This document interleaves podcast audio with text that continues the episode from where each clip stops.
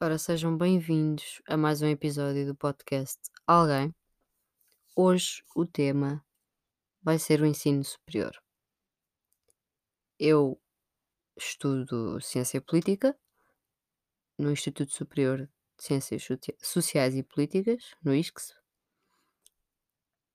Neste momento estou no meu segundo ano e decidi falar deste tema devido agora ao, à evolução do valor das propinas.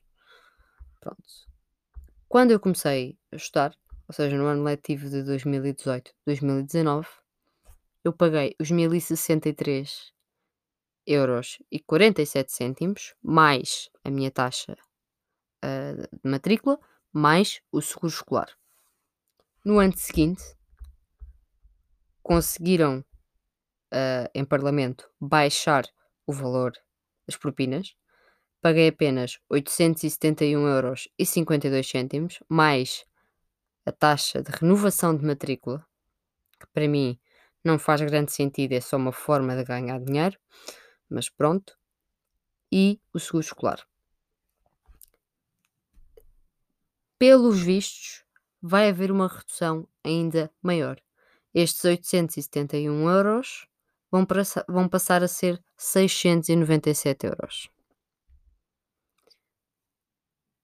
Depois de 25 anos de propinas a subir e de propinas altas, este é o segundo ano consecutivo em que as propinas são reduzidas. Logo aqui temos uma vitória. Em dois anos, a propina máxima desce quase 400 euros. Eu não sei quanto a vocês, mas eu sou trabalhadora estudante. Trabalho aos fins de semana, como devem calcular. O meu ordenado não é um ordenado milionário. Este pode parecer eh, que é pouco, mas esta quantidade de dinheiro reduzida pesa muito,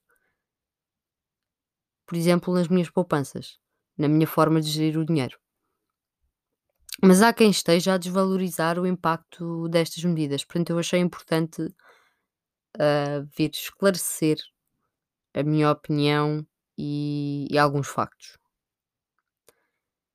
Na minha opinião, as propinas são completamente um entrave à igualdade de, de oportunidades e acabam a distorcer um bocado o sistema de ação social. Na verdade, a maior parte das bolsas destina-se ao pagamento de propinas, ignorando o facto de a frequência no ensino superior pressupor outras despesas, justamente as que, estão, as que a ação social deveria cobrir. Porque é assim, nós acabamos a pagar tudo. Nós queremos fazer uma melhoria, nós pagamos. Por exemplo, por exemplo, uma melhoria de nota, nós pagamos. No meu caso, na minha faculdade, este ano não sei como é que está o pressário, mas do ano passado, se quisessem fazer uma melhoria de nota, eram 15 euros. 15 euros. Ora, o meu curso, por semestre, tem 6 cadeiras, ou seja, dois semestres, 12 cadeiras. Imaginemos que vocês queriam fazer melhoria a 5 cadeiras. Isto custa, isto pesa. Pronto, mas isto é, é a minha opinião. Quem tem, quem tem meios, quem tem, utilizando a expressão tradicional, cachê, não quer saber. Mas quem luta para conseguir integrar no ensino superior, tirar uma licenciatura e possivelmente prosseguir com estudos, porque neste momento é essencial, porque o merc- o mercado de trabalho está como está. Pessoas com estudos e sem estudos vêm- vêm-se completamente apertadas. Pronto. Acho que, acho que é importante facilitarmos a vida às pessoas. Outro dos problemas são as bolsas, que acabam a não, a não a resolver as desigualdades, na minha opinião. O Estado, também, na minha opinião, parece pouco importado com isso. Já se ter conseguido diminuir as propinas, o teto máximo, dois anos seguidos, já foi uma vitória. Porque eu, sinceramente, não achei que fosse possível. E depois temos situações, por exemplo, eu descobri recentemente que a minha faculdade até tem um excedente de dinheiro e acaba por ajudar outras faculdades. Portanto, nem tudo parte do Estado, como as pessoas pensam. A minha faculdade acaba hum, a ajudar outra faculdade porque o dinheiro do Estado que vai para essa outra faculdade não é suficiente. A proposta inicial do Orçamento do Estado para 2020 não contemplava um único alívio das despesas dos estudantes com ensino superior. E depois das negociações, o Bloco e o Governo negociaram e foi aqui que chegámos à redução da- das propinas.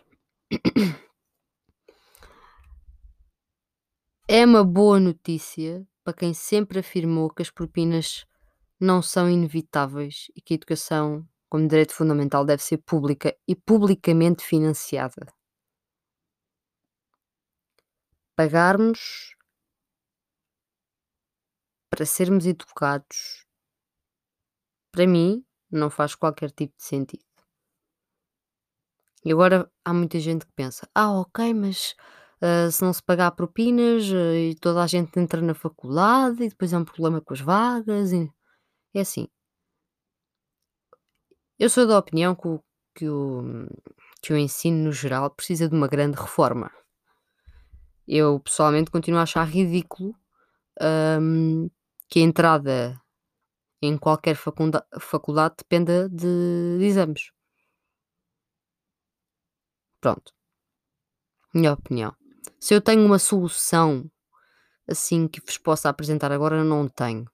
Mas acho que devia haver uma reforma a nível da educação muito grande.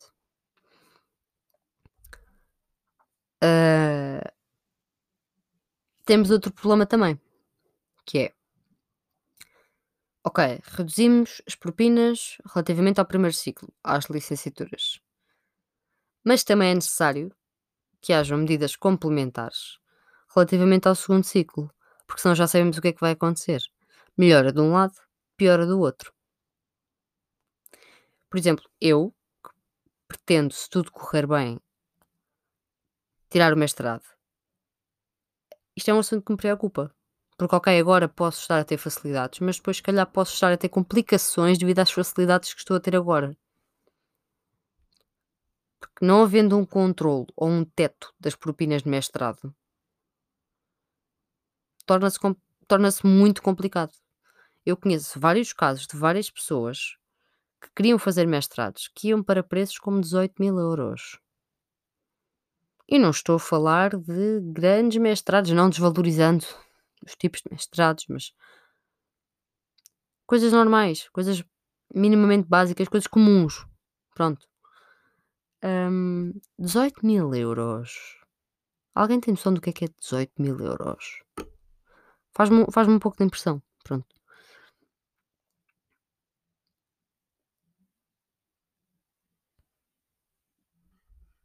Se eu tenho uma solução para isto, sim. É o governo parar de gerir mal o dinheiro. Nós, dia 6 de fevereiro, vamos ter eh, acesso ao Orçamento de Estado de 2020, o Orçamento Final. Pronto.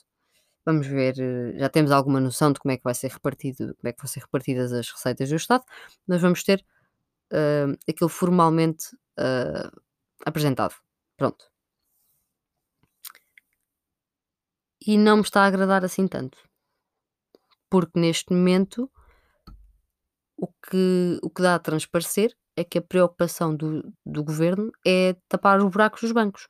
E eu percebo que os bancos ah, precisam de ajuda, mas é assim: antes dos bancos vêm as pessoas, tanto a nível de saúde, como de educação, como de habitação, tudo, tudo que tem a ver com, com a qualidade de vida humana e com a educação do ser humano, a evolução do ser humano, acho que é mais importante que, que bancos.